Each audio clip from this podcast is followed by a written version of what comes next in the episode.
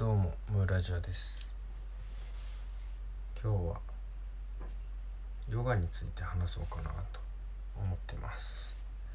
とねヨガは、まあ、僕が今一応ヨガのインストラクターなんですよ。まあヨガのレッスン中止してるんでヨガのレッスン自体もしてないんですけど一応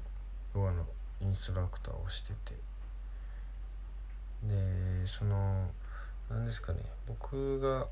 やりたいのはねヨガのインストラクターでも鍼灸師でもないなって、ね、最近気づいたんですけどまあ前から思ってたんですけどさらにその思いを深めたというかその何ですかねヨガのレッスンをすることが別に生きがいでもなくてなんかより生きやすい社会に生きていたいっていう考えがあるんですね。でどういうことかというと何ですか普通に働けば普通に生きられる社会がいいなっていうことなんですけどそんなにね難しいことは多分言ってないんですけどね言ってないんですけど現実はそうなってないなと思うんですよね。ながそうとは思わないですけど例えば普通に毎日8時間で週5働いてるのに生活するのがやっと食事も節約しなきゃ生きていけないとか家賃払うのもギリやなとか、まあ、遊びに行くお金もないとかまあそんな人ばっかりとは思わないですけどそういう人が多くなってると思うんですよね。まあ、大学とかも大学行って奨学金を借りた人とかはその普通に働いて普通に生活してるもらえる金額の中から借金を返していかないといけないとか、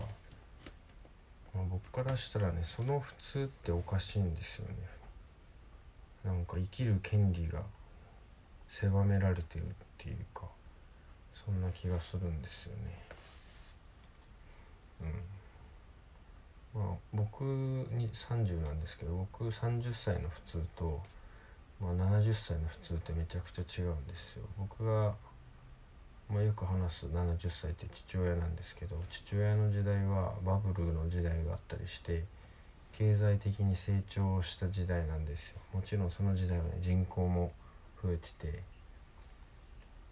ていう時代ですよね。経済が成長した時代。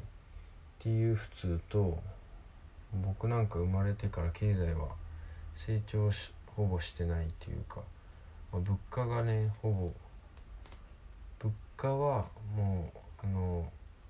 じわじわ上がってるんですよ。僕が最初に「週刊少年ジャンプ」を買い始めたの小学校多分4年生ぐらいかな。34年ぐらいの時なんですけどその時はね「週刊少年ジャンプ」で190円とか200円だったんですよ。でも今はジャンプって280円290円とかするんですよ。ってことはその10年20年ぐらいでジャンプっていうその雑誌の値段が1.5倍近く上がってるんですねジャンプだけで見ると。でその物価が上がるってことは必要なことなんですよ。ただその物価の上昇と一緒に賃金もそのみんなが使えるお金も増える必要が本当はあるんですね。だから例えば、まあ、ジャンプで例えたんですけど例えばパンが100円から150円になりました。10年間で。ただその10年間でもらうお金はうん、月で10万円のままだったとしたら相対的にその使える実際に使える金額うん何て言うかな実際にパンを買える割合は減るんですよね。100円だったパンが150円に値上がりしてるから買える個数が変わってくるんですよ。っていうのが今の日本の経済まあ経済成長っていう嘘なんですよね。物価と一緒に賃金が上がるなら問題ないんですよ。10万円から15万円に賃金が上がっててパンが100円から150円に上がってるんだったらまあ対してその同じ割合同じようなうん何て言うかな経済的な豊かさなんですけど賃金は10万円しかもらえないままパンが150円に値上がりしたら本当にそれはまあ何て言うかな相対的に貧困というかいう状態にねどんどん近づいていくんですよね。で、まあ、よく聞く話なんですけどうちの母親が、えー、初任給が1万円かな1万5,000か2万円とか言ってたんですよ。それっていうのは、まあ、40年50年ぐらい前から45年ぐらい前の初任給が1万円、うん、1万円ぐらいだったらしいんですね。1万5,000とか2万円とか言ってたかな。なんですけど20年前その20年30年前かな。バブルの時代バブルの時代ですね。僕が生まれた頃多分ちょうどバブルが終わる頃なんですけどその頃って初任給が 20, 20万ぐらいに上がってるんですよ。なんでその15年か20年の間に初任給が1万5,000から20万に上がってるんですよ。もちろんそれはね経済成長っていう意味では必要なことです。その今の資本主義社会でいうなでそれに伴って物価も一緒に上がってきてるんですよね。その時代に合わせて。同じものが同じ値段じゃなくて賃金の上昇に伴って物価も上がってきたんですよ。それは連動して上がってきたんで実際に豊かさは変わってないんですよ。持ってるお金で同じようなもんが買える。だけど経済的に成長してるっていう時代ですね。それがバブルが終わったぐらいから初任給が上がってないんですよ。なんで初任給が20万20万もあんのかな今。わかんないけど20万って言われててでそれが30年ぐらい変わってないんですよ。つまりもらえる賃金の量は変わってないんですね。でもその間に物価っていうのは1.5倍とか2倍とかに変わっててだかジャンプで言ったら1.5倍変わってるんですよ。この20年で。だから20万もらえる人の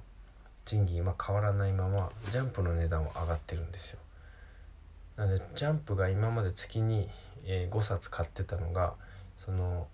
その20年30年の間でジャンプが月に2冊しか買えないみたいな状況になってるんですね。それが今の経済状況なんですけどそれってねどんどんね豊かさが経済的な余裕が減ってってる状態だと僕は思うんですよ。で消費税も上がってまた物価は上がってるんですよ。だけど賃金はあんまり変わってないむしろ相対的には人によっては下がってる人もいるかもしれないですよね。まあ、上がってる人もいるんでしょうけどだからどんどんねその持ってるお金で買えるものが減ってしまうっていう状況になってるんですよ。それは生活に必要なものだってそうで必要なものを買うために必要なお金の金額は上がってるのにもらえる金額賃金は減ってるっていう状況ですね。これってすごくね危ないことなんですよ。どんどんそのお金がないっていうのが原因で人が死んだりしてしまうっていう。多分ですけどねスタグフレーションっていう用語があってそれその状況ですね。物価は上がるのに賃金は上がらないっていう状態をスタグフレーションっていうみたいなんですけど今まさに日本はそれでデフレが30年ぐらい続いてるのかな。でスタグフレーションも起きてるっていう。それはもうその経済的に豊かじゃないんですよ。一部の人はお金があるかもしれないしある程度の人は困ってないかもしれないけど実際にお金がない人がどんどん増えてるっていう状況なんですね。お金が全てじゃないっていうのはねもちろんなんですけどお金がないと生きていけないっていう社会をもう作ってしまっている上でお金を持てるもらえる人が少なくなってるっていうのは本当に問題でで最初に言ったこう余裕のある社会っていうのがね遠ざかってると思うんですよ。だから本当は8時間働いて週5働いたら生活に余裕があってで本当なら結婚もして子供も作れる、まあ、家買って車買ってまでは分かんないですけどそこが豊かさか分かんないですけどそれが普通だった時代もあったんですね。でも今は家買って車買って子供を産んで子供を産んでとか子供23人とかがもうすごくかなりレベルの高い夢っていう状態になってるんですね。それに気づいてるか気づいてないかだけで。だからなんかな僕が思う余裕のあるもうちょっと世界になってほしいなと思うんで。でもそれって個人の努力じゃないんですよさっきから言うように。物価の上昇なんか個人の努力じゃないんですよね。それは国っていう仕組みの中で政治っていう力を使ってやんないといけないことだったんですね。それを放棄してきた30年がだからね、うん、まあヨガの話するって言ったけどヨガの話してないですね。まあ、なんかもっと余裕のある世界に暮らしたいのでそうなるために何ができるのかな何が必要なのかなっていうのを今はまあいつもじゃないですけど考えてますね。これか本当は簡単なんですけどね。みんながそう願ってみんながそう行動すればそうなるんですけどね。みんながねそれにそうしてないっていうだけの話ですよね。あ時間が来る。じゃあ今日はこれで終わります。ありがとうございました。